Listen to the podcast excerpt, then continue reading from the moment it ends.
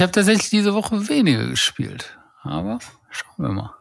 Ja, gut, man hat immer so Wochen, da, da hat man viel und manchmal hat man wenig. Das, dafür hast du doch dein, dein äh, Sohn eine Auswahl gegeben an, an Spielen, die er sich ausrufen soll, äh, aussuchen sollte. Wirst du über eins dieser Spiele heute sprechen? Jetzt muss ich mal kurz überlegen, was es war. Äh, es war Sea Salt and Paper, Shards of Infinity und was hat noch? Das war dann das dritte. Das war nicht Mindbug, meine ich. Wobei ah, äh, Karak äh, Goblin, das kann ah, ja. Spiel. Genau, stimmt. Ja, sprechen wir tatsächlich gar nicht drüber, über die drei Spiele.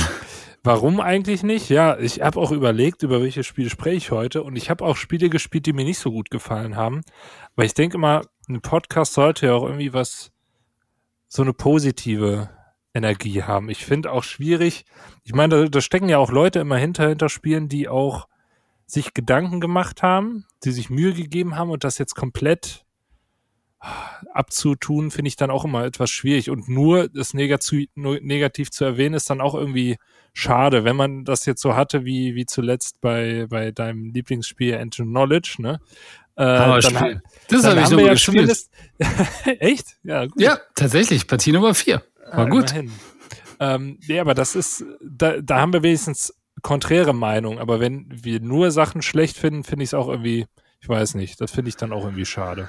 Ha, ich weiß nicht. Ich finde es immer, wenn es einigermaßen gut begründen kannst, why not? Ne? Also es ist halt, glaube ja. ich, nicht immer alles gut. Ne? Und ähm, ne, also was ja natürlich immer doof ist, so wie bei Ancient Knowledge, wenn einfach Leute sagen, ja, oh, keine Ahnung, ist doof, oder? Aber ähm, äh, ich, ich glaube, es ist natürlich immer, wichtig. Ja, es sollte doch eher der Platz dafür da sein, gute Spiele vorzustellen, finde ich dann wichtiger. So auch als aus Hörersicht möchte ich doch wissen, was ist gut und nicht, was ist schlecht. Ich meine, klar, für den Geldbeutel ist gut zu wissen, was ist nicht so gut, aber ich finde, man kann auch schon daran merken, was so stattfindet und was nicht stattfindet, äh, ob etwas gut ankommt oder nicht. Wenn jetzt jeder Podcast oder jeder, jedes YouTube-Video ein bestimmtes Spiel beinhaltet und alle davon positiv reden, dann hat das ja einen größeren Bass, als wenn jetzt ein Spiel überhaupt nicht Erwähnung findet und auch vielleicht im Deutschen schon lokalisiert ist. Da ne? gibt es ja einige Vertreter. Ja, ich glaube, das Interessante ist ja, wenn man jetzt ein, ein bekannteres Spiel spielen würde und sagt, das finde ich nicht gut. Ich glaube, dass das ja schon eine interessante Information ist. Wenn man jetzt hm. irgendeins von den täglich erscheinenden Spielen spielt und sagt, jo, das ist nicht so gut, wo sowieso wenig, dann, dann sehe ich das genauso. Ne? Es ist nicht erwähnenswert. Ja, ja. Und es ist ja natürlich immer interessanter. Da leiden wir alle drunter unter haben es besser als brauchen. ja. Ähm, ja, aber du, du hast recht natürlich. Also diese Spiele, die einen nicht interessieren, weil sie überhaupt gar nicht stattfinden und dann noch schlecht sind, das wäre verschwendete Zeit irgendwie. Absolut, absolut. Ähm, natürlich aber sehr du hast interessant. Recht, bei, bei, in, bei so ja mal wissen, was, du, was kaufe ich als nächstes? Ja, aber die, und ja, aber wenn, wenn natürlich ein Spiel komplett gehypt ist und wir sind dann ernüchtert, wir waren es ja bei Die Weiße Burg jetzt nicht komplett, aber wir waren ja beide so, dass wir gedacht haben, ja, irgendwie ist die Rote Kathedrale besser für uns. Also da, da finde ich es dann doch wieder interessanter. Ne? Ja, wir haben sie jetzt wenn nicht die total allgemeine Meinung gemacht, ne? Also wir ja, haben ja gesagt, meine Meinung gut ist. Ja, daher. Ja, für mich war es ja auch weiterhin ein gutes Spiel. Ein gutes. Ja, ist kein schlechtes, ja? Nee, nur gut reicht nicht immer aus. Aber vielleicht starten wir jetzt erstmal mit dem Intro und dann erfahrt ihr, warum wir eigentlich heute nur zu zweit sind.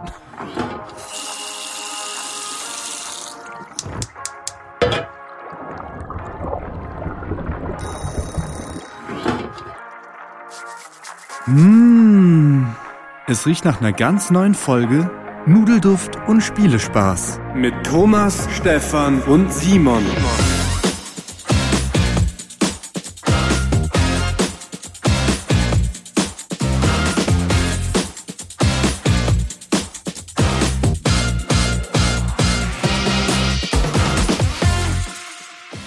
würde sagen, willkommen zu einer neuen Folge Nudelduft und Spielespaß.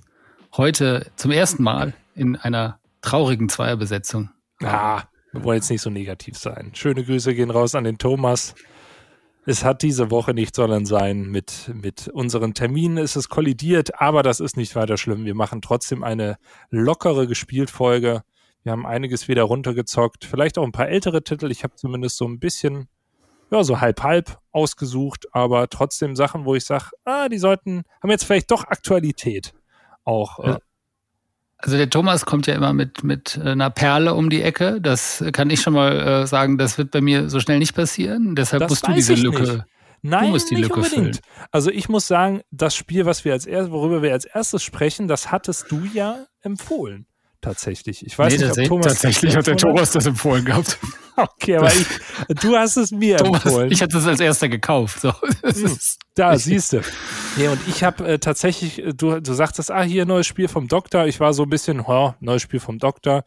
Äh, gucken wir mal, Dr. Rainer Knizia natürlich. Aber wir sprechen über Marabunta, ein reines Zwei-Personen-Spiel. I Cut You Choose, Area Control, Roll and Ride könnte man so heruntergebrochen sagen. Air Control ist vielleicht ein bisschen zu weit gegriffen, aber. Ja, schon. Äh, schon ja, du hast diese fünf Gebiete. Willst du das erstmal erklären kurz? Oder? Ähm, ja, also oder wie geht es? Wir, wir haben einen, einen Spielplan mit verschiedenen Gebieten, bei dem wir die Mehrheit haben wollen in, in Zahlen. Und wir haben auch noch unterschiedliche Boni, die wir abstreichen können, so Roll and Ride mäßig typisch. Aber der Clou des Spiels ist eigentlich, wir ziehen ein Plättchen, worauf eine Aktion abgebildet ist, werfen Würfel und teilen die dann so auf, wie wir wollen. Und ähm, in zwei, Häu zwei Häufchen, sage ich schon, in zwei, ähm, ja, in zwei teilen wir die. Es das heißt, glaube ich, auch Divide and Conquer oder so, der Untertitel. So ein Ameisenvolk verkörpern wir wohl. Ich weiß nicht, ich finde das Spiel nicht sonderlich thematisch Setting ist trotzdem irgendwie ganz nett. Wie immer, wie immer beim Doktor. Ja, aber es ist mechanisch cool. Ich mag I Cut You Choose total gerne. Dieses ähm, Abwägen, was muss ich jetzt eigentlich machen, damit der andere den für mich leicht schlechteren äh, Haufen quasi nimmt. Und wir haben es jetzt echt ein paar Mal gespielt. Es ist in einer guten, kurzen Zeit runtergespielt. Ein Absacker kann man schon sagen, zu zweit. Ähm, kleine Schachtel, aber da steckt extrem viel Tiefe drin. Also was Mega für einen Absacker, ja. ne? Für einen Absacker, muss man klar sagen. Ne? In, einem, in einem Familienspiel Plus, Kennerspiel Light Niveau, würde ich sagen, weil ich finde, es ist schon sehr taktisch. Ähm, aber ich mag dieses, dieses Abwägen. Welchen Würfel tue ich jetzt in welchen Haufen? Den will ich eigentlich haben. Was muss ich dem anderen jetzt anbieten, damit er mir den nicht wegnimmt? Und ähm, das ist in diesem Zweispielerspiel auch hervorragend umgesetzt. Tolles Material, abwischbare Pläne und ähm, wir hatten bisher extrem viel Spaß daran und ja, sag du gerne auch noch was dazu. Also für mich ist es tatsächlich wieder ein Knizia. Also ich habe es erst einmal gespielt. Da muss man immer vorsichtig sein. Ne? Also ja, kann noch eine Menge, so. Menge passieren. Wir haben es einmal nur bisher rausgeholt. Ich hätte es gerne öfters gespielt. Aber das ist schon wieder mechanisch, finde ich, extremst stark gemacht. Ne? Also das, du hast nicht nur diesen, also I cut you choose Mechanismus, wo du dann überlegen bist, okay, was könnte er damit gebrauchen? Auch die anderen Mechanismen finde ich unglaublich stark miteinander kombiniert. Ne? Du hast diese fünf Gebiete. Am Ende du trägst ja Zahlen jeweils in diese Gebiete ein. Du kannst in der Regel nur angrenzend bauen, außer du hast so zwei Ameisenhügel sind das ja, ne, wo du dann, du hast zweimal im Spiel die Chance, woanders anzubauen, kannst die ein drittes, viertes Mal eventuell durch Boni freischalten. Und du musst da halt ja genau passen, dadurch, dass du nur angrenzend anbauen kannst, wo malst du hin, wo gehst du hin. Die, äh, es gibt zusätzliche äh, Boni, die an den Rändern verteilt sind. Du willst aber eigentlich eher in der Mitte sein. Und das Besondere ist ja, du willst die Mehrheit an Zahlen in einem dieser fünf Bereiche haben. Und dann wird der für dich gewertet, aber dafür gibt's dann nochmal, wie viel Punkte dafür kriegt. Quasi ein Extrablatt, wo drauf, wo du äh, Punkte kriegen musst, dass du sagen, für das, für das weiße Gebiet würde ich jetzt zum Beispiel sechs Punkte bekommen, der Gegenüber vielleicht weniger. Genau. Also die Mechanismen spielen unglaublich gut zusammen miteinander, macht äh, hervorragend Spaß. Und du bist da wirklich am Grübeln, was gebe ich ihm? Oh, der hätte jetzt gerne das. Also da kannst du sogar zum Teil manchmal sehr stark, starke Ungleichgewichte generieren. Zumindest hatten wir das in einer Situation, wo der ein Gebiet umkämpft war und der eine hatte halt sehr, sehr viel äh, Punkte würde er dafür kriegen und dann habe ich ihm das so hingelegt, dass er quasi nur das bekommt und nicht alle anderen Würfel. Und das hat er dann auch genommen. Aber äh, ja, war, also finde ich sehr schönes Spiel, spielt sich sehr schnell. Ähm, mal schauen.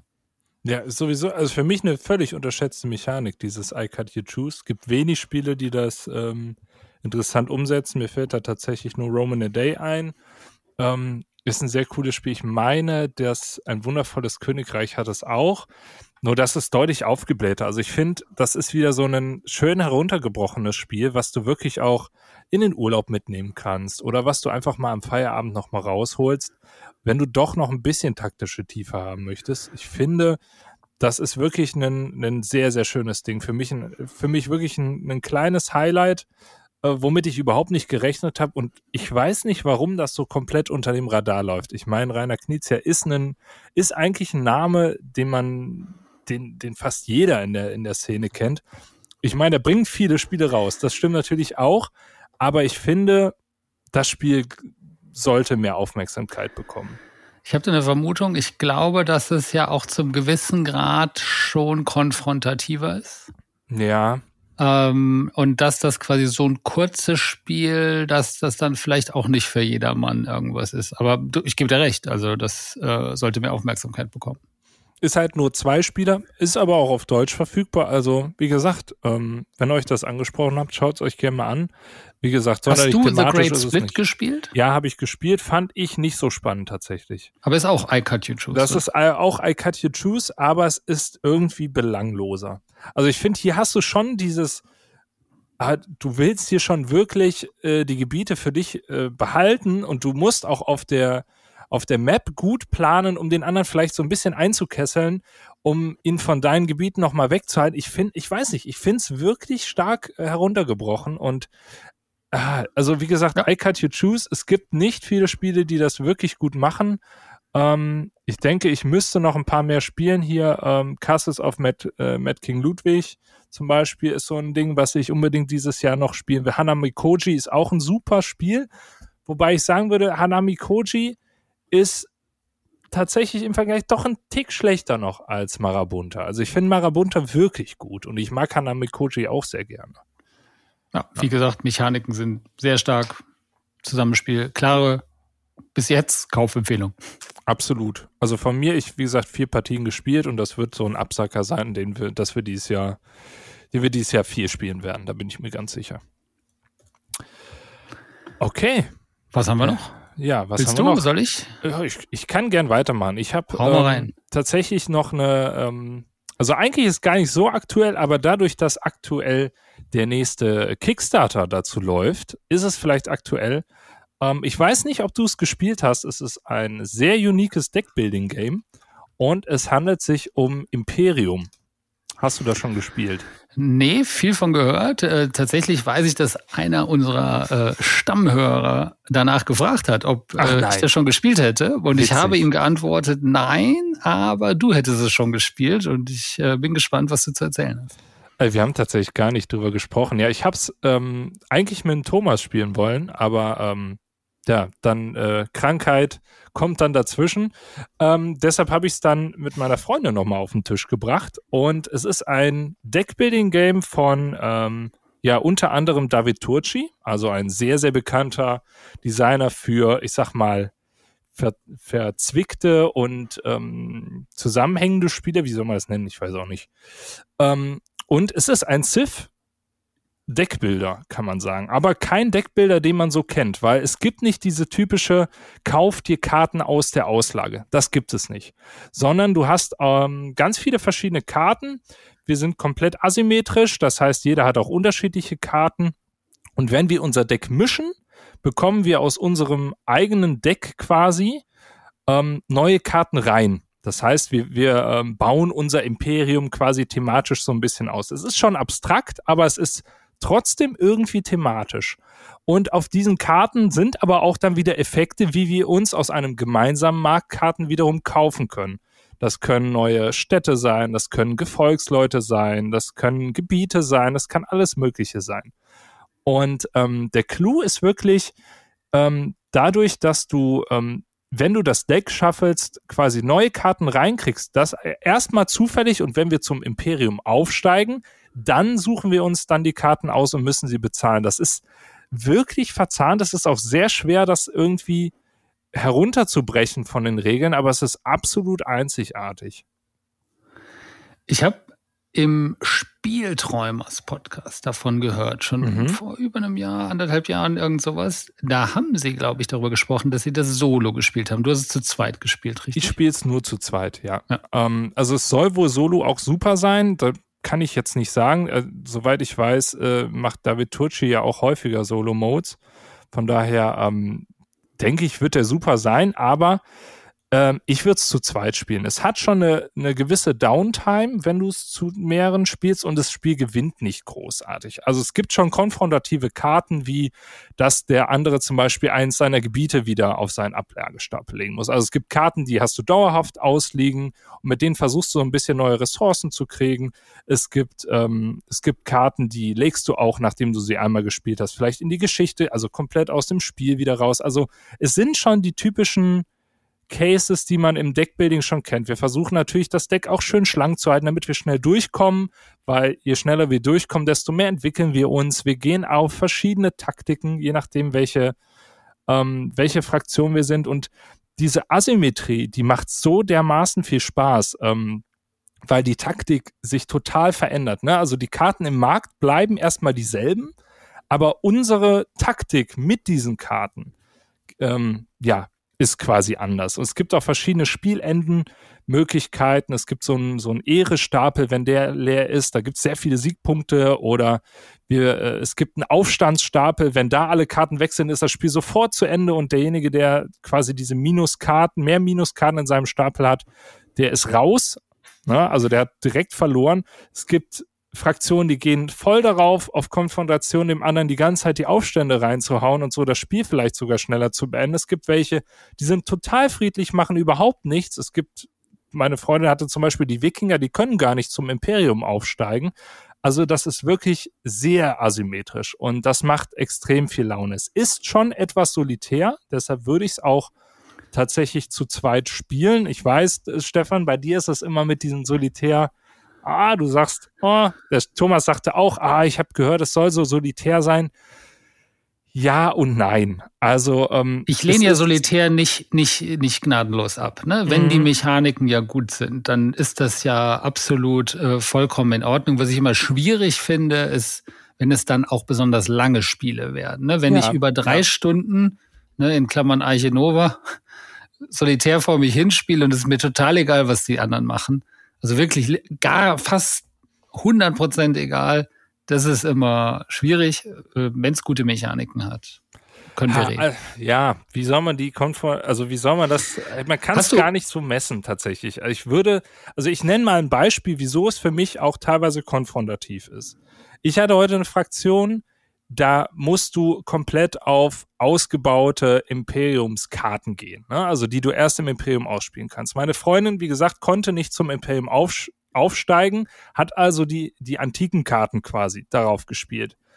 Was sie aber gemacht hat, ist die ganze Zeit die Karten, die ich hätte kaufen wollen, rauszuschmeißen aus dem Markt. Das heißt, ich konnte sie nicht mehr kaufen und das war tatsächlich so krass, dass am Ende der Stapel von diesem Ding leer war.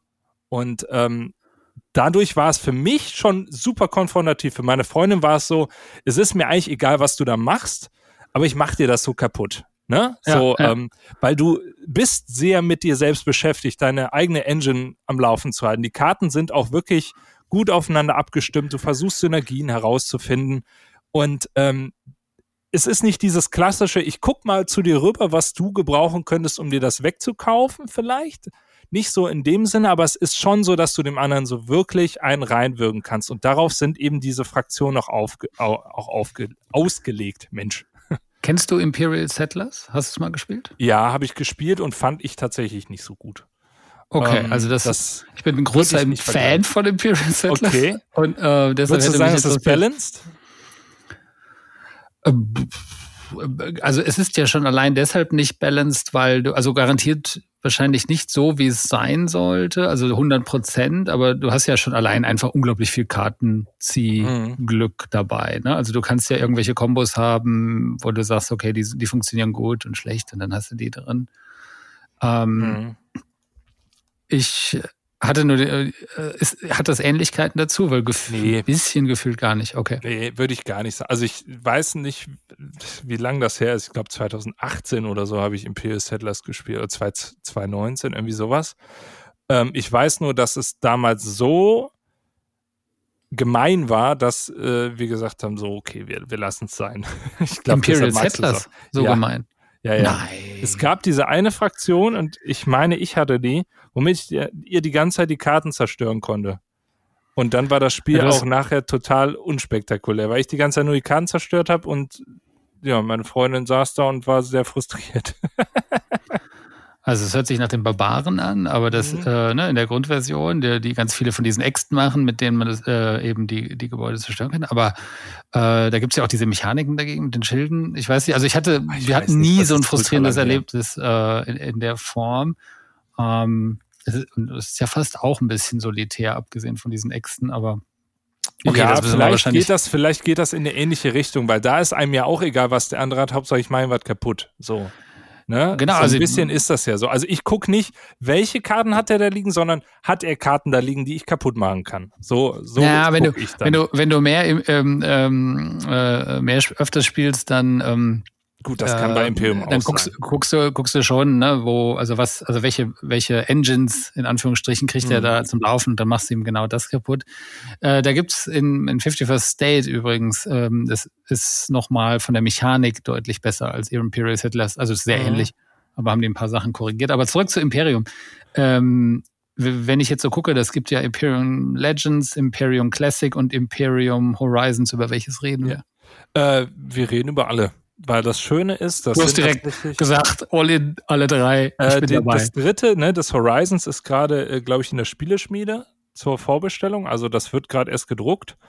Ähm, beziehungsweise wird demnächst erst gedruckt. Es mhm. ist tatsächlich so, dass wir heute äh, ich hatte aus Imperium Legends eine Fraktion und meine Freunde aus Imperium Classics, weil das Tolle ist, es sind quasi beide Standalones. Das heißt, man muss sich nicht am Anfang beide kaufen, man kann aber theoretisch die Fraktionen gegeneinander antreten lassen, beziehungsweise es ist ein anderer Markt, der ausliegen würde, wenn man, man muss sich für einen Markt entscheiden, entweder aus Classics oder aus Legenden. Mhm. Und ähm, genau, und bei den Fraktionen ist man, ist man, soweit ich weiß, frei. Und ähm, die, das Spielkonzept bleibt gleich. Ne? Man muss dazu sagen, es ist wirklich ein sehr, sehr thinky Deckbilder. Also es ist kein Feierabendspiel.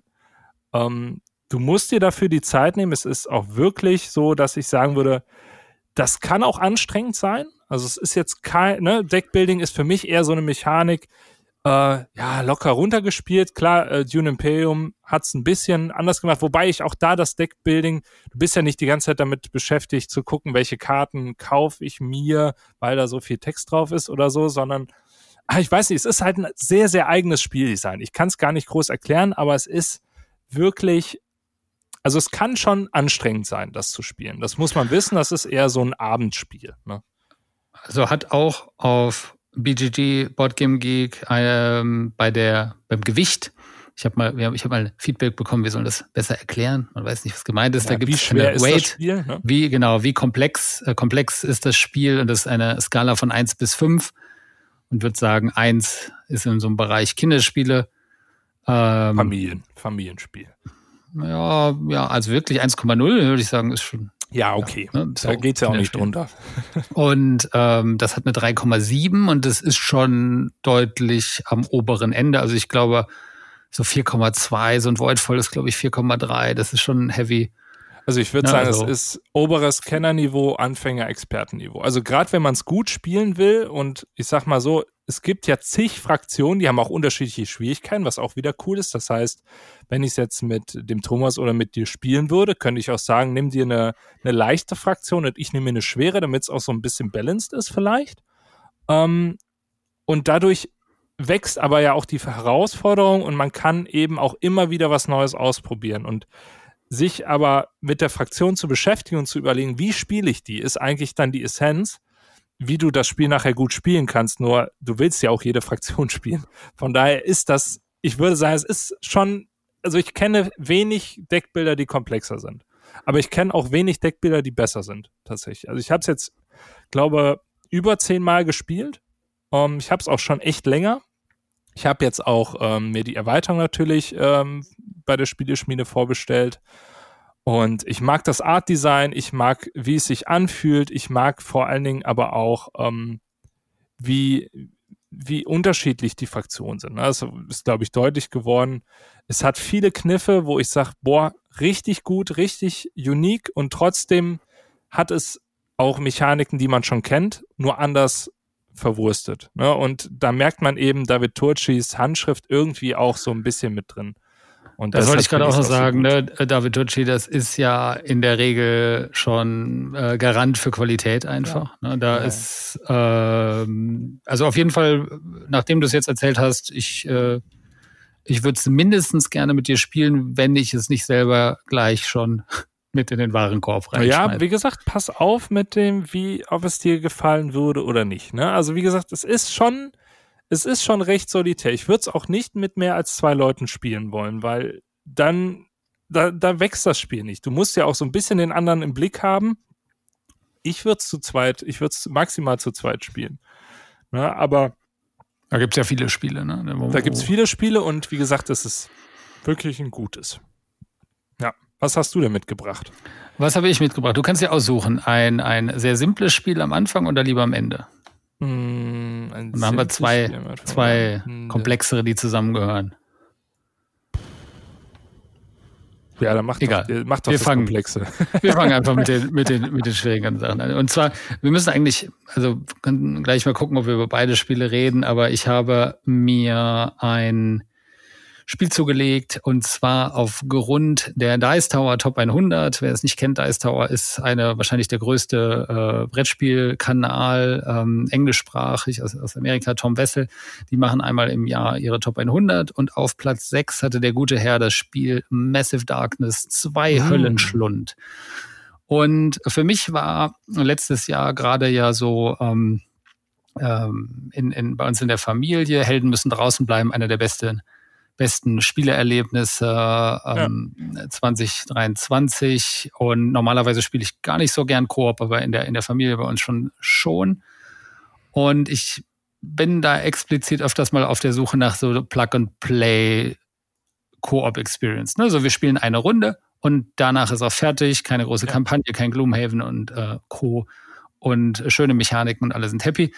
Deswegen habe ich quasi bei Massive Darkness 2 zugeschlagen, denn das ist ungefähr so der Pitch. Also es ist eine Zombie-Side-Weiterentwicklung, würde ich sagen. Also es gibt sehr viele Mechaniken, die nah an Zombie-Side sind. Ich habe Zombie-Side einmal gespielt, daher rezitiere ich hier so ein bisschen, was man so sagt.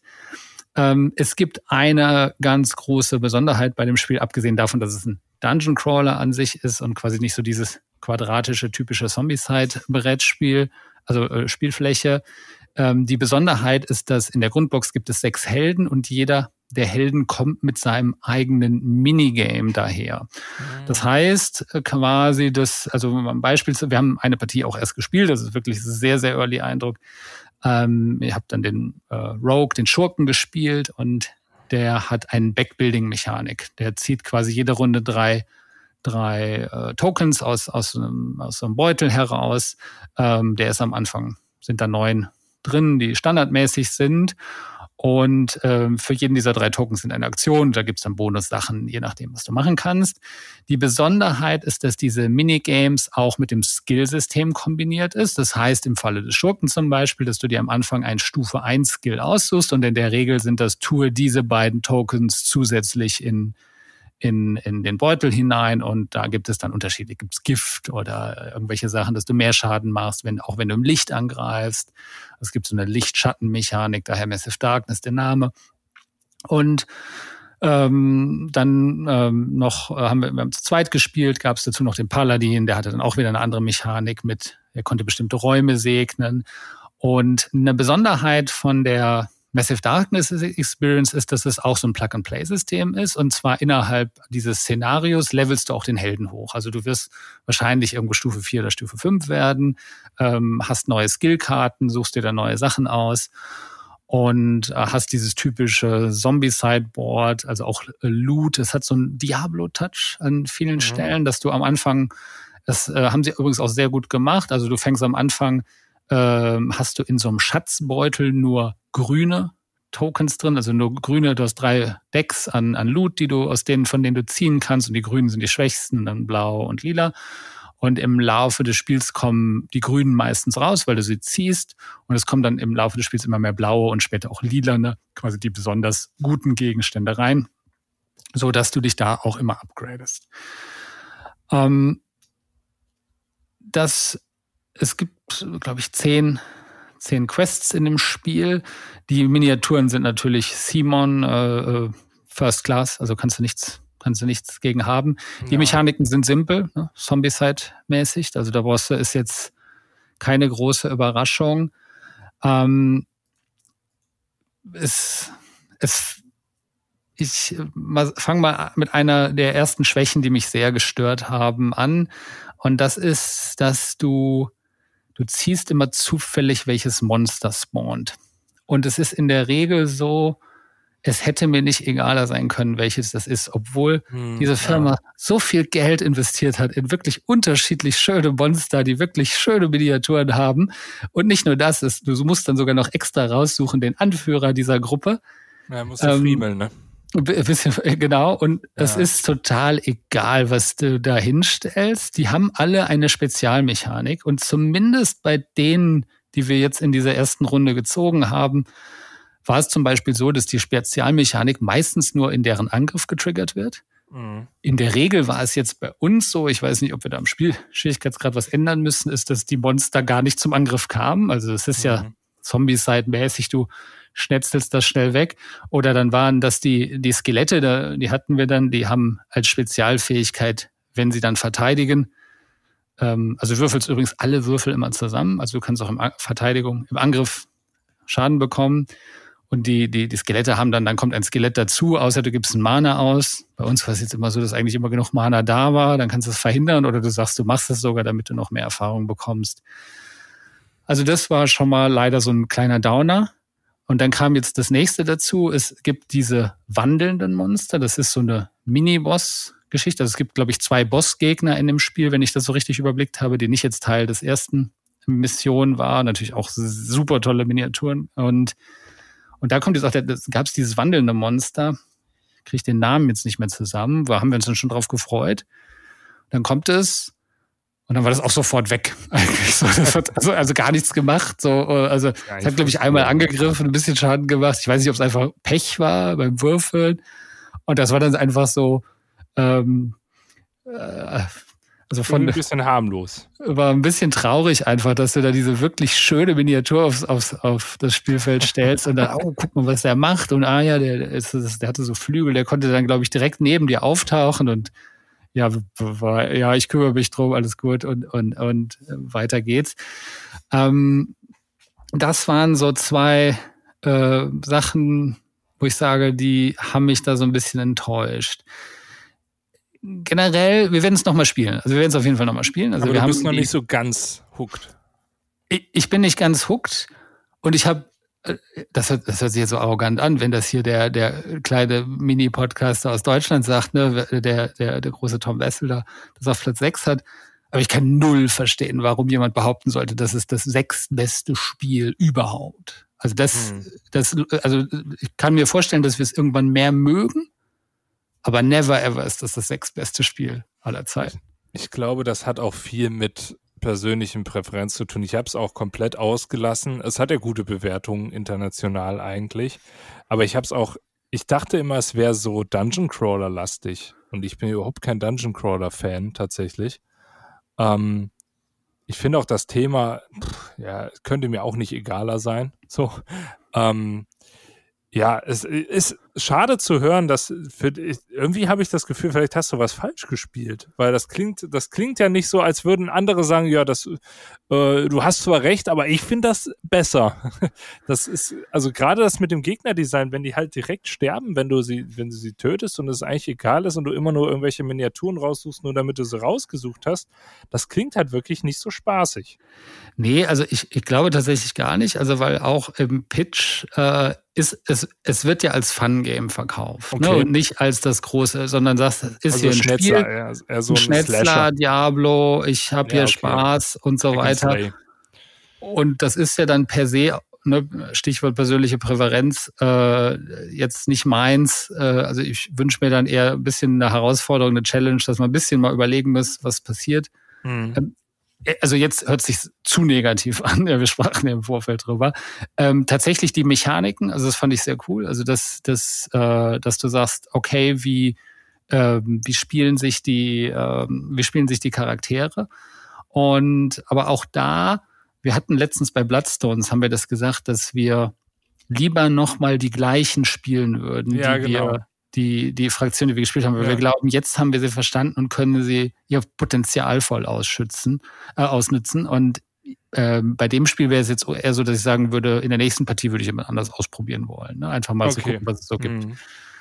Aber ja, das spricht ja, ja nicht für die für die taktische Tiefe der Fraktion, ne? Weil dann denkst du dir so, ich habe ja schon alles gesehen, ich will jetzt was anderes. Ne, ja, das absolut. ist ja bei Imperium, um da den Bogen nochmal zu spannen, da habe ich ja auch gesagt, ich will ja auch alle ausprobieren, aber da will ich gleichzeitig auch die Fraktion häufiger spielen, damit ich sie besser spielen kann. Also es ist, das hat schon, das hat schon auch Substanz dann, ne? Absolut, absolut. Aber äh, wir haben gleich noch ein Spiel, das bringe ich damit. Das hat, ist das Gegenteil davon. Okay. Aber, ja, aber kommen wir erstmal, was, was du noch gib mit hast. Gib gerne ein Update, wenn du, wenn du merkst, dass dir das Spiel besser gefällt. Ich glaube, sonst brauchst du es nicht mehr erwähnen, aber ähm, wenn du es noch häufiger spielst und, es, und du merkst, okay, du hast Quatsch erzählt, kannst du es ja auch immer noch revidieren. Wir sind ja, wir sind ja auch immer noch offen ich habe zumindest auch Lust, es nochmal zu spielen, ne? weil es ja, halt auch, so ein, ja auch so, ein, so, so ein easy äh, Mechanismus hat. Also ich würde auch gerne nochmal reinschauen und ich würde ja auch gerade bei so einem äh, Spiel sagen, also das erste, die erste, also wir haben tatsächlich das Tutorial schon übersprungen übrigens. Ne? Also es gibt so einen Prolog und wir sind direkt in diese erste mhm. Mission, mhm. also wirklich in den richtigen Aufbau reingestartet. Und äh, ich glaube, würde ich immer zugestehen, kann einfach Pech gewesen sein. Also vielleicht irgendwelche Sachen und vielleicht haben wir wirklich einen Fehler gemacht, das kann auch noch sein. Mal schauen. Ja, wer weiß das schon. Okay, ich habe tatsächlich schon wieder einen Deckbilder, merke ich gerade, rausgesucht. Ein Deckbilder, den ich nächste Woche auch mit dem Thomas hoffentlich spielen werde. Und ähm, dann kann der da gerne noch mal ein, zwei Sätze zu erzählen, weil ich habe letztens auch mit ihm gesprochen und sagte, eigentlich wäre es ja auch interessant, wenn wir dann aufgrund des darüber, dass wir darüber gesprochen haben, das Spielen auch noch mal so kurz am Anfang so eine Einschätzung zu geben, ob, äh, ob man die Meinung teilt oder nicht, wäre eigentlich auch interessant so zur Einschätzung. Und es geht um Robot Quest Arena. Warum sage ich das jetzt so komisch? Es heißt tatsächlich Robot, also mit T am Ende statt Robo. Es ist etwas unhandlich vielleicht. Aber es ist ein neues Spiel von dem Designer hinter Star Rams. Ich meine, auch Hero Rams hat er auch mitgemacht. Ähm, und es ist ein Deckbuilding Arena Battler. Und ähm, das Ganze mit einem Robo-Battling-Thema. Ähm, was sehr cool ist, ich meine, es gab ein paar Spiele, die das mal gemacht haben. Volt zum Beispiel, das fand ich jetzt nicht so stark. Ähm, aber generell finde ich diese, wir hauen uns alle auf die Mütze in der Arena, eigentlich immer eine ganz coole Sache. Und Roboter kann man eh nicht genug haben, so. Ähm, das Gute ist, in dieser Box kommen auch wirklich sehr, sehr schön ähm, pre-painted, also vorgemalte. Ja. Ähm, ich gucke sie mir gerade an, also ich ja, kenne Spiel dich, sieht äh, sehr stark aus. Sieht, sieht stark richtig, aus, ja. richtig gut aus. Das macht natürlich, Tischpräsenz ist ein Punkt, ne, wo man sagen muss, das macht nachher auch nochmal ein Fünkchen mehr aus. Ja, und wir haben quasi eine, eine Arena, da sind auch Obstacles, also Objekte, mit denen wir interagieren können. Mit bei dem einen können wir uns heilen, vielleicht beim anderen können wir aus unserem Deck wieder Karten entfernen. Es gibt auch, ich meine, ich habe jetzt die Kickstarter-Variante auf dem Gebrauchtmarkt gekauft. Da gab es auch Lootboxen beispielsweise, dass man direkt eine Karte vom Markt sich äh, nehmen kann. Man weiß noch nicht welche. Das ist dann quasi, wenn man die Lootbox zerstört hat. Also wirklich auch sehr schön thematisch. Und das Schöne ist, es ist wirklich sehr kurz und wir respawnen. Das heißt, wenn wir sterben, wir haben eine gewisse Anzahl an Lebenspunkte und wenn die anderen uns die Lebenspunkte quasi ja, wegnehmen, dann kommen wir in der nächsten Runde sofort wieder rein. Es gibt keine, äh, keine Downtime, kein Aussetzen. Das finde ich sehr schön, gerade weil es eben auch ein Familienspiel ist. Und ähm, worum geht's eigentlich sonst? Mechanisch, wir haben den Deckbuilding-Mechanismus. Ganz simpel, so wie wir es kennen. Fünf Karten ziehen, die Karten nutzen. Wir können mit Energie uns entweder bewegen, unsere Fähigkeiten benutzen oder neue Karten kaufen. Und ähm, es gibt ganz viele lustige verschiedene Waffen. Es gibt auch eine, eine Kanone, mit der schießt du, äh, schießt du Kleber und dann klebt der Roboter erstmal auf dem Feld fest, bis er mehr Energie ausgibt, um davon runter zu bewegen. Es gibt einen, einen Afterburner, da hinterlässt du dann, wenn du dich mit dem bewegst, ein Feuer auf dem Feld, wovon du dich wegbewegst. Also es gibt sehr viele lustige Einfälle. Es hat ein sehr schönes Art-Design, auch sehr familienfreundlich. Und das ist so ein Ding, wo ich sage, das an einem schönen Familientisch so ähm, ab 8 plus, englischsprachig, muss man dazu sagen, wenn sich vielleicht ein deutscher Verlag hör, holt, wäre ja schon mal schön, weil es hat schon Text. Also es hat auch teilweise sehr viel Text auf den Karten. Deshalb ähm, ist das erstmal mit Vorsicht zu genießen, aber Ansonsten passt es da hervorragend rein. Ähm, wir haben es zu zweit bisher nur gespielt. Das ist klar ein Spiel, was man zu viert spielen möchte. Ne? Ähm, Zu zweit spielt jeder zwei Roboter, aber mit einem Deck, was ich eigentlich eine ganz gute Lösung finde. Und es war auch so nach der ersten Partie, dass, wir, dass ich gesagt habe, oh, ich will auf jeden Fall nochmal eine spielen. Das haben wir jetzt auch gemacht. Nächste Woche wird es dann zu viert getestet. Aber schlechter wird es dadurch nicht. Und ähm, ist, ist es wirklich sehr gestreamlined. Ich glaube, wenn sechs Roboter ausgenockt sind insgesamt und respawned wurden äh, und dann noch jemand ausgenockt wird im Spiel zu zweit, dann ist das Spiel sofort vorbei und dann wird geguckt, für jeden Lebenspunkt, den man dem anderen abgezogen hat, kriegt man quasi einen Punkt. Also man nimmt quasi den Lebenspunkt zu sich als Siegpunkt. Für jeden ausgenockten kriegt man zwei äh, statt einen Punkt. Und es gibt noch verschiedene andere Möglichkeiten, Punkte zu kriegen. Aber das ist es im Endeffekt im Groben und Gan Großen und Ganzen. Und ich muss sagen, das, was Star Rams so für, ähm, für Deckbuilding damals gemacht hat, ähm, so absolut simpel, aber trotzdem spaßig in der kurzen Zeit. Das schafft er hier schon wieder. Ne? Also ähm, RoboQuest Arena macht mir richtig Spaß. Es gibt auch noch asymmetrische Fähigkeiten von jedem Roboter, die sind aber sind schon auf jeden Fall spürbar, aber jetzt auch nicht total krass. Und ähm, dieses Gesamtpaket aus Grafiken, aus Tischpräsenz, aus ähm, Deckbuilding, Optionen, die sind nämlich wirklich gar nicht so schlecht. Also klar ist, es gibt ganz viele Karten, die du eigentlich haben willst. Du kannst dir die natürlich nicht alle kaufen. Ähm, es hat natürlich, wenn man, wenn man schon ein paar Deckbuilding-Spiele gespielt hat, auch was relativ Gewohntes, aber das meine ich durchaus positiv, weil es ist so ein Wohlfühl-Feierabendspiel, wo man sagt, das kann man mit Leuten spielen, die nicht so häufig spielen, aber die Lust haben, sich irgendwie gegenseitig auf die Mütze zu hauen. Und äh, für mich ein absolut klares Go. Ich bin gespannt, wie es sich hält, gerade auch jetzt, wenn wir es dann mal zu viert spielen sollten. Aber ähm, für mich auf jeden Fall eine Überraschung.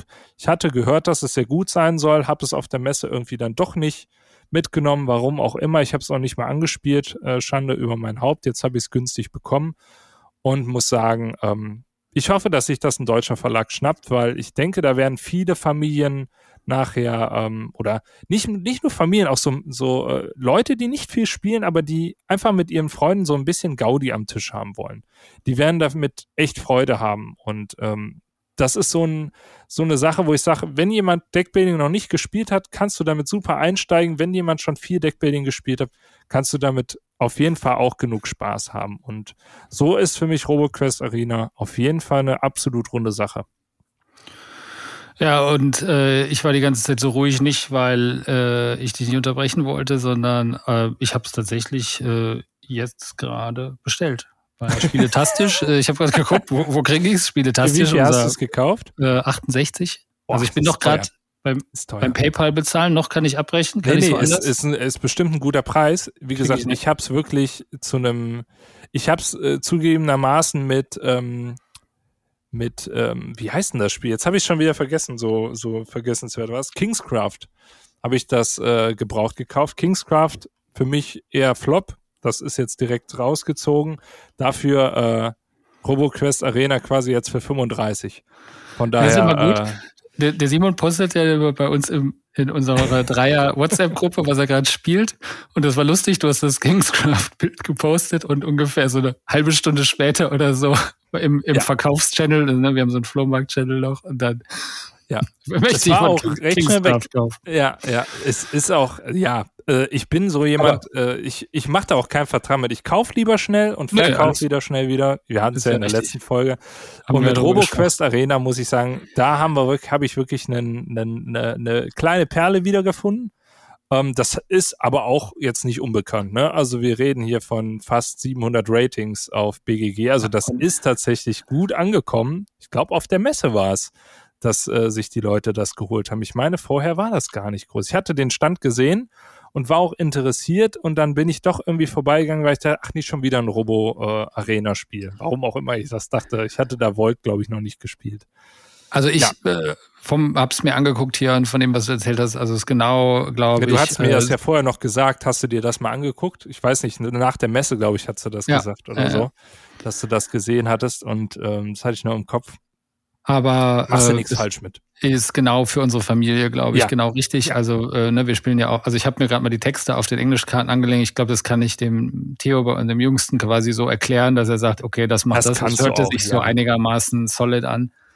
Und die sind ähm, auch, ähm, die sind auch sehr unique, also auch von den Kartendesign her. Also das meiste, also die Nicht-Effekte sind halt gut mit, mit äh, Ikonografie und mhm. die anderen sind halt, also du hast nicht so ein Riesendeck. Ne? Das Spiel geht relativ schnell. Ich glaube, Tom Wessel hat das auch in seiner Review gesagt, seine oder irgendjemand anders von Dice Tower, dass sie so traurig waren, dass die Kinder traurig waren, dass das Spiel so schnell vorbei ist. Äh, Würde ich unterschreiben. Ich finde, das ist aber eher eine positive Sache, weil ähm, das zeigt eigentlich, dass man enorm Spaß am Spiel hat. Und dadurch ist dein Deck auch jetzt nicht mit mehr als 20 Karten am Ende und da kennst du deine, äh, deine Waffen und, und auch deine Bewegungsmöglichkeiten und weißt, was das nachher macht. Und es macht auch Sinn. Also die Glue Gun sieht auch dann so aus, als würde sie äh, ja das verschießen. Also es, ich glaube, das kann man sich gut merken. Das stimmt. Hört sich gut an, wie gesagt. Ja. ich bin direkt Du hast mich direkt überzeugt, ich habe es Gerne, gerne dann Update in einer der kommenden Folgen, ja. wie du es fandest ja, am Anfang. Sehr gut. Was hast du noch mitgebracht? Ich habe mitgebracht so ein bisschen ähm, vielleicht den Counterpart von äh, der Massive Darkness, zumindest in einigen Bereichen. Und zwar habe ich seit Ewigkeiten ähm, hier rumliegen. Äh, das habe ich schon länger gekauft und zwar ähm, das Spiel Sword and Sorcery. Mhm. Ähm, Sword and Sorcery. Schon wieder, schon wieder so ein Dungeon Crawler Ding, ne? Genau, genau. Und äh, Sword and Sorcery würde ich jetzt aber sagen, ne, Massive Darkness, natürlich so dieser Approach, ich plug and play, also ich spiele eine Partie und dann ist gut und beim nächsten Mal resetten wir wieder alles. Und Sword and Sorcery ist jetzt äh, natürlich ein Kampagnenspiel und würde ich sagen, so in Konkurrenz natürlich zu sowas wie Gloomhaven. Ne? Das mhm. ähm, Du hast es durchgespielt oder hast du es Gloomhaven? Gloomhaven? Ja. Äh, also gespielt, sehr viel, sehr viel. Also ich habe okay. sowohl Jaws of the Lion hier und da, habe aber nie zu Ende gespielt. Also, mhm. aber schon glaub, nicht wenig. Ich würde, ich glaube beim normalen Gloomhaven schon 20, 25, 30 Missionen, sowas in der okay, Richtung. Ja, also du, du um, ähm, kennst dich gut aus. Ja, und äh, ich würde sagen, Gloomhavens Stärke, und ich erwähne das schon mal, weil das für Sword and Sorcery gleich interessant ist, ist ja der Spielerzug. Also, dass mhm. die Spielmechanik, ich weiß nicht, ob die bekannt ist, du hast halt auch ein Kartendeck und die Karten sind zweigeteilt bei Gloomhaven und du musst dich halt für zwei entscheiden und das ist ein echtes Grübler-Ding. Ne? Also, dass die Besonderheit bei Gloomhaven, wenn du es ja auch im Koop-Modus spielst, ähm, ist ja, dass du wirklich auch gar nicht so den Alpha-Player hast, außer natürlich mhm. jemand kennt wirklich sehr gut alle Karten. Aber ähm, das ist schon sehr grübellastig dann zu überlegen und das ist auch die Stärke von Gloomhaven, wirklich dieser Spielerzug zu überlegen, du hast die Karten, äh, die hebst du ja nicht wieder auf, also beziehungsweise erst am Ende und schmeißt eine weg. Wollen wir jetzt nicht weiter darauf eingehen, aber Gloomhaven ist schon, finde ich, schon ein sehr starkes Spiel. Ne? Also das ist schon nicht äh, äh unberechtigt auf Platz eins gewesen. Äh, für, für lange, ne, Brass ist es immer noch, glaube ich. Ne? Ja. ja, das denke auch, dass sich das jetzt Aber nicht mehr. Lange Zeit war es eben Gloomhaven und das denke ich auch zu Recht. Ähm, Gloomhaven hat aber ein, zum Beispiel auch mehrere Schwächen und eine der Schwächen ist zum Beispiel, dass Gloomhaven hat halt Masse. Ne? Du hast sehr viele Monster, du hast sehr viele Missionen, halt so viele Missionen, dass ich auch irgendwann ich sag's mal Irgendwann so salopp, keinen Bock mehr hatte. Ne? Ich sagte, okay, jetzt erwarte dich auch nichts mehr Neues. Ja.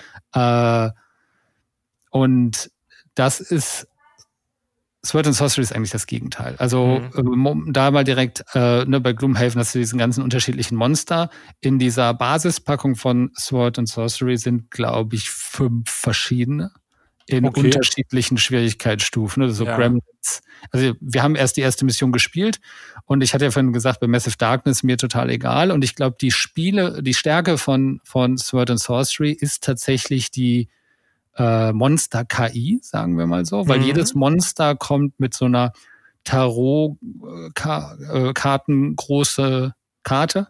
Ja? Und die ist äh, aufgeteilt und sagt dir relativ genau, was dieses Monster tun soll. Und das hat einmal, äh, ähm, hilft das erstmal dabei, dass der Monsterzug relativ einfach ist, in Anführungsstrichen, weil du gehst quasi von oben runter. Meistens ist das, was das Monster macht, in Relation zu wie weit ist es entfernt der, ähm, der, des nächsten äh, Helden. Mhm. Und dazu kommen noch irgendwelche Spezialfähigkeiten. Und das, ähm, wie gesagt, auch hier eine Mission gespielt, also wirklich sehr, sehr früher Eindruck, aber ähm, schon mal Spoiler fand ich sehr gut. Ähm, und das hatte für mich so leichte, obwohl es nicht wirklich gut vergleichbar ist, Too Many Bones Vibes. Mhm. Ne, was meine ich? Too Many Bones hat ja auch den ganzen Quatsch, so den ganzen Ballast nebenher nicht. Und Too Many Bones bietet dir in der Gegner-KI ein Rätsel an. Ne, also du hast, du hast es ja öfters gespielt als ich. Too Many ja, Bones ja. habe vier, fünf Mal gespielt. Und da wirst du wahrscheinlich Null hinten dran hängen. Und ähm, das stimmt, die, ja. die, äh, aber trotzdem, das, was ich bei Too Many Bones immer sehr attraktiv finde, ist ja äh, in dem Moment, wo es um den Kampf geht, du weißt genau, das sind die Gegner, du weißt genau, ja. was die ja, machen. Ja, das ist richtig. Und du hast dieses Rätsel vor dir, du musst jetzt überlegen, okay, wenn der wird auf jeden Fall das machen, der wird das machen und so weiter. Und nochmal kurz zurück zu Gloomhaven. Das fand ich bei Gloomhaven oft immer, das hat ja, also zweierlei Sachen, dann, die haben ja dieses KI-Deck. Das ist eigentlich auch eine clevere Idee, aber es war immer manchmal so frustrierend. Dann hast du, relativ früh kennt man irgendwelche äh, äh, Leute, die normalerweise immer nur Nahkampf machen und dann ist eine Karte drin, wo sie Fernkampf machen und dann ist es so, ah ja, okay, jetzt macht er doch da, so der ganze Zug ist vorhin. Ne? Mhm. Es gibt wahrscheinlich Spieler, die das mögen. Ja, ich eher nicht. Also das heißt, du sagst, das AI-Deck ist so strukturiert, dass du damit auch gut planen kannst. Also du weißt, wie du kannst quasi so ein bisschen die, die äh, Gegner so ein bisschen lernen, wie jetzt bei Too Many Bones. Genau, absolut. Das ist also, die Stärke, ja. Äh, äh, äh, es wie gesagt, es ist jetzt, also der, der im ersten, im ersten äh, Szenario hast du zwei, zwei Gegner.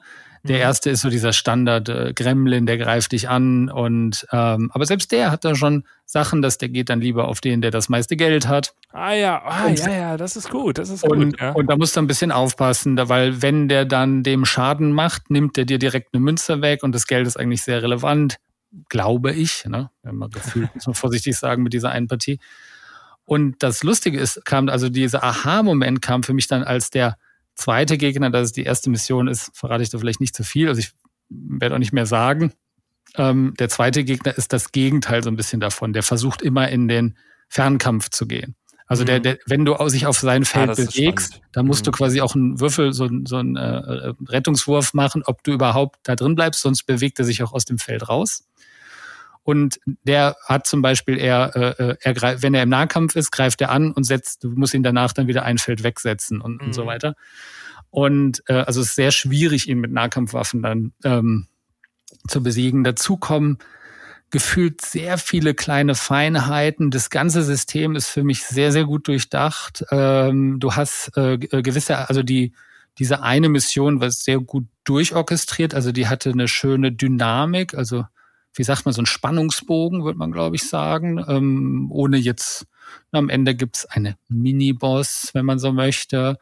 Ja. Und du hast e gewisse Events, die du vorher festlegst. Es passieren Sachen während der Mission. Ähm, du hast genug Varianz drin. Ähm, also das war tatsächlich, das hat mir sehr, sehr viel Spaß gemacht. Es gibt wahrscheinlich eine Schwäche, wenn man so will. Das ist dann vielleicht die Stärke von Gloomhaven, eben dieser Spielerzug.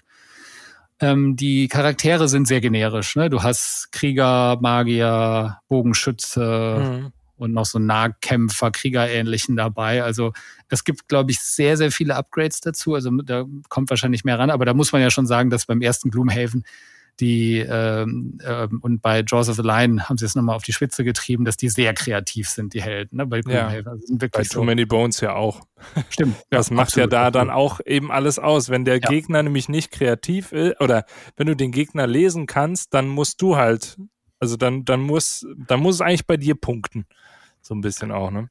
Absolut, absolut. Ähm, daher, also die, was, was hier die Schwäche wäre, ist, dass es quasi mhm. normale Fantasy-Helden sind. Ne? Also das ganze Spiel äh, schreit nach AD&D, so das hat AD&D-Vibes durch und durch, obwohl ich nie AD&D gespielt habe, aber schwarze Auge früher immer.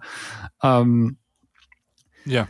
Die äh, Charaktere haben so äh, Skills, also so auch, äh, auch Sachen, äh, die haben auch Cooldowns, und das wird von Mission zu Mission mehr. Ich glaube, dass da die Komplexität herkommt. Also wir, ähm, wenn man das Spiel mit nur einem Charakter spielen würde, wäre es, glaube ich, schnell zu langweilig. Ähm, mhm. also ich habe Solo gespielt.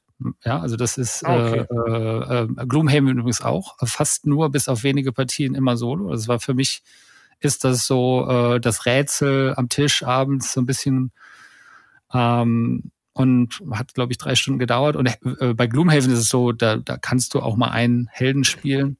Das ist äh, challenging genug, am besten aber zwei. Und, und hier war zumindest jetzt am Anfang war das überschaubar. Jetzt ist aber während des Spiels schon mehr dazugekommen.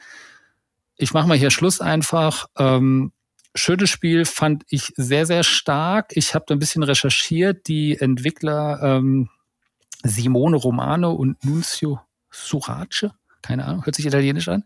Die haben auch ein äh, Spiel davor gehabt, Galaxy Defenders.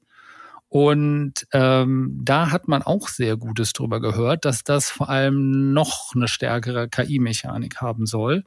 Ergo habe ich da mal zugeschlagen und das steht jetzt auch hier.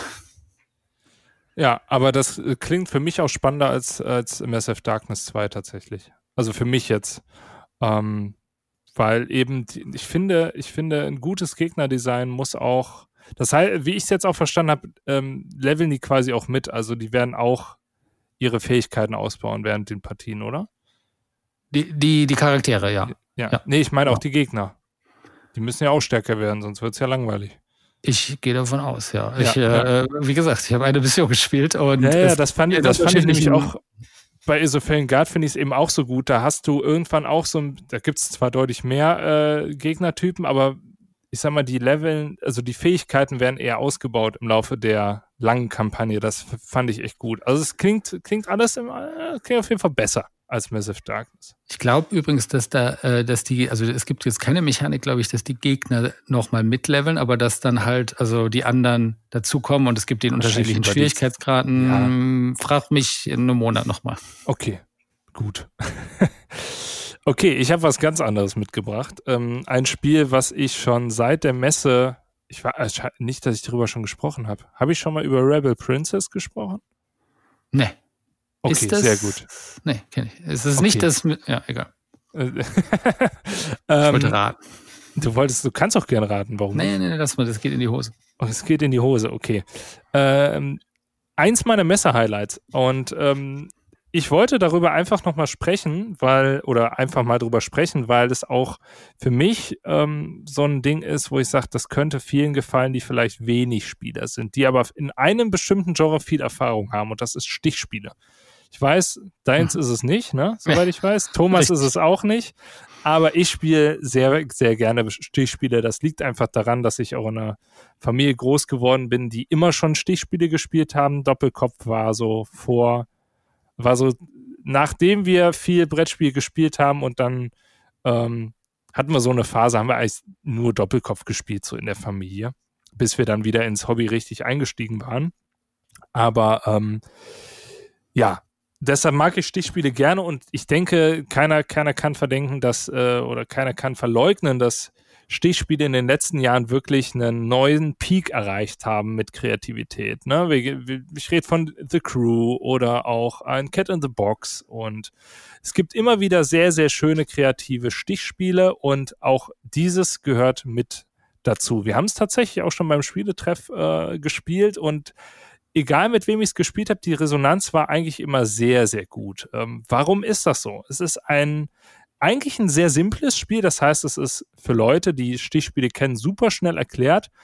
Ähm, wir haben überhaupt keine Trumpffarbe, sondern wir ähm, haben verschiedene Farben, vier Stück, und wir wollen die Prinzen nicht bekommen, weil wir sind eine rebellische Prinzessin und ähm, die macht eine, eine Party aber sie hat keinen Bock, die ganze Zeit ähm, ja, Anträge zu bekommen von, von irgendwelchen Prinzen. Und deshalb, ähm, ja, sagt die sich, die lade ich gar nicht erst ein. So, das heißt, das Ganze ist eigentlich ein Stichspiel und wir wollen die Farbe Blau nicht bekommen. Jede, jede Karte der, der Farbe Blau gibt am Ende einen Minuspunkt. Na, ne, es gibt auch normalerweise keine Pluspunkte, also wir versuchen quasi Stiche nicht zu bekommen. Es gibt auch noch eine spezielle Karte, das ist der grüne Frosch quasi der Froschkönig, wie, wie aus dem Märchen, der gibt gleich fünf Minuspunkte. Das ist die einzige Karte außerhalb von Blau, die Minuspunkte gibt. Das Coole bei dem Spiel ist aber, erstens hat jeder eine asymmetrische Fähigkeit. Das kann zum Beispiel sowas sein wie, ähm, jeder gibt mir von euch äh, eine seiner Karten und äh, ich teile die wieder aus. Oder es kann sein, ähm, ich bestimme, wer den nächsten Stich beginnt. Oder ich sage an, dass derjenige, der gerade den Stich beginnt, eine bestimmte Farbe ausspielen muss. Oder ich sage, meine Karte, die ich spiele, ist jetzt eine Null. Oder, na, also es, gibt sehr, sehr schöne, ähm, sehr, sehr schöne Fähigkeiten, auch recht viele. Und der richtige Clou an dem Spiel ist, es wird über fünf Runden gespielt und in jeder Runde gibt es extra Regeln. Und die sind sehr kreativ gemacht. Ähm, da gibt es auch wirklich, ich weiß nicht wie viel, über 20 meine ich, verschiedene äh, kleine Änderungen in diesem Spielkonzept. Und dadurch ist jede Runde, freut man sich so ein bisschen drauf und denkt, ach, was kommt denn als nächstes wieder für eine, ähm, für eine lustige Runde. Es gibt Runden, da werden zum Beispiel, spielt nur der, der aufspielt, spielt offen und alle anderen werfen nachher eine verdeckte Karte rein. Das heißt, ich weiß nicht, was die anderen reingespielt haben. Oder ähm, ich plötzlich ist was Trumpf oder ähm, die gelben Karten geben plötzlich Pluspunkte oder alles. Wir spielen immer zwei Karten in einen Stich rein oder äh, also es gibt wirklich ganz viele witzige Ideen und ähm, das bringt sehr viel Frische an den Tisch. Das ist nicht so ein ernstes Spiel wie jetzt Nokosu Dice, was ich auch definitiv empfehlen würde, was aber auch schon was älter ist und schwer zu bekommen ist. Rebel Princess wird jetzt, glaube ich, auf Deutsch erscheinen ähm, ist ein spanischer Verlag gewesen oder ist ein spanischer Verlag, bei dem es im Original erscheint, war auf der Messe auch relativ schnell ausverkauft. Ich meine, am zweiten Tag waren sie schon weg, die Exemplare. Und ähm, das ist so ein Ding für einen Mädelsabend, wenn man Wizard gespielt, also wenn man Wizard kennt oder in einer Runde, wo man Wizard mal gespielt hat, The Crew gespielt hat und man möchte einfach ein schönes, geselliges Spiel, wo man einfach so ein bisschen, ähm, man kann spielen, aber es ist auch nicht total ernst und man kann auch so ein bisschen über sich selbst lachen, man kann sich auch theoretisch noch ein bisschen unterhalten, wobei, ne, je nachdem, welche Regeln, man muss echt im Kopf dann nochmal umdenken, ach, jetzt gibt's ja doch keinen Trumpf mehr oder wie auch immer. Ähm, ich find's trotzdem fantastisch. Ich habe es jetzt auch weit über zehnmal schon gespielt und ähm, das ist so ein absoluter Geheimtipp für mich, ähm, wo ich sag Schaut euch das gerne mal an, wenn ihr Stichspiele mögt. Und ähm, das ist auch nicht super komplex. Das ist, wie gesagt, ein Familienspiel. Und ja, da würde ich mich auch drüber freuen, wenn noch mehr Leute davon wüssten. Wobei es, wie gesagt, gar nicht so schlecht auf der Messe angekommen ist. Hört sich gut an. Also ich, äh, wie gesagt, ist nicht meine mein Steckenpferd, ja, aber ja du auch, bist da ja, der Master der Stichspiele bei uns. Das stimmt. Ich muss, es ist auch echt schade, weil das einzige, also ich kann eigentlich. Nokoso so Dice noch dein Favorit bis heute? Ähm, Nokoso Dice habe ich, glaube ich, fast genauso häufig gespielt. Tatsächlich ist das so ein Ding, wenn ich jetzt zu meinen Eltern fahre, bringe ich Rebel Princess und Nokoso Dice mit. Wir haben auch zig andere Spiele schon gespielt, aber wie das so ist, man will ja auch nicht die ganze Zeit immer neue Regeln erklären. Und ich habe eben auch wenig Leute, die gerne Stichspiele spielen. Ne? Du spielst keine Stichspiele, Stefan spielt keine Stichspiele. Und ähm, bei Nokoso Dice ist es ja so, dass man ähm, quasi eine ergänzende Hand hat. Also man draftet Würfel am Anfang und die zählen quasi zu unseren Handkarten dazu. Und der letzte Würfel, den wir nicht ausspielen, sagt quasi an, wie viele Stiche wir machen werden in der Runde. Das heißt, man ist noch relativ flexibel am Anfang, kann aber auch von den anderen quasi, wenn die wissen, ah, der hat da noch einen Würfel liegen, den will er auf jeden Fall bis zum Ende behalten und du, er spielt dann die Farbe aus, wo du nur noch den Würfel hast, kann er dir das natürlich rausziehen. Das ist das heftigere Spiel von den beiden. Ich finde beide fantastisch. Ich würde sagen, Nokoso da ist natürlich etwas eleganter und wirklich sehr rund. Wie gesagt, wir spielen beide dann hintereinander. Das ist, äh, das sind so beides Spiele, wo ich sage, das ist äh, für mich ein 10 von 10 im, äh, im Stichspielbereich es gibt einig, einige gute auf The Crew, zählt definitiv dazu. Es gibt aber auch immer wieder mal Stichspiele, wo ich denke, ah, hm, nach ein paar Partien ist es vielleicht auch wieder vorbei. Da zähle ich auch so ein bisschen Cat in the Box dazu. Ich finde, das ist ein gutes Spiel, aber nach fünf Partien hat man so ein bisschen den Bogen raus und dann ist es auch so ein bisschen more of the same und nicht dieses, ich muss das jetzt noch meistern, wie es beim Nokuso Dice ist. Und es ist dann auch nicht so lustig und fluffig, wie es Rebel Princess ist. Äh, und von daher würde ich sagen, ne, bei Cat on the Box bin ich so bei sieben von zehn Punkten. Das ist ein solides, gutes Spiel, was ich immer wieder gerne mal mitspiele. Aber auf den Tisch bringen, wenn du jetzt sagst, zwei Stichspieler, ich habe Bock, einen Abend, dann wären das meine beiden, die ich mitbringen würde. Oder vielleicht The Crew, je nachdem, mit wem ich auch spiele und worauf die Lust haben. Ja. Ja, hört sich so gut ist an. das. Würde ich sagen. Das war doch eine schöne Folge, oder? Das nicht? war eine schöne Folge, ja. Und das ganz ohne Thomas. Und krass, dass wir trotzdem eine Stunde gequatscht haben. Ich weiß und, gar nicht, wie das theoretisch, jetzt Theoretisch hätte ich doch ein Spiel, aber das heben wir uns fürs nächste Mal auf. Das heben wir uns fürs nächste Mal auf. Wir machen ja auch vielleicht dann demnächst direkt wieder eine Folge. Ich habe wieder ganz viele äh, Spiele auf meinen äh, Pile of Shame bekommen und krieg auch noch weitere. Äh, ich freue mich. Es, es macht richtig Laune. Und Thomas hat auch schon wieder Sachen eingekauft, wo ich sage, oh, die muss ich unbedingt mit ihm spielen. Ähm, seid gespannt, ich bin's auch. Das sind auch wieder Spiele, die kein Mensch kennt. natürlich. Jetzt auch Hobby der Welt. Gut. Da bleibt natürlich nur noch eine Frage offen. Ja. Die An dich, Simon, natürlich, da ich sie nicht beantworten kann. Du kannst sie nicht die beantworten. Nudeln, oh, ich, ich, ich, gehe heute mit, mit der guten alten Tortellini. Auch ein Allrounder. Die Guter Tortellini ist immer gut. Pesto. Immer oh, gut. Schön. In dem Sinne, wir sehen uns, äh, wir hören, also wir sehen uns, aber die Zuschauer hören uns. uns. wir hören uns nächste Woche wieder in alter Bis dahin. Macht's ciao, gut. Ciao.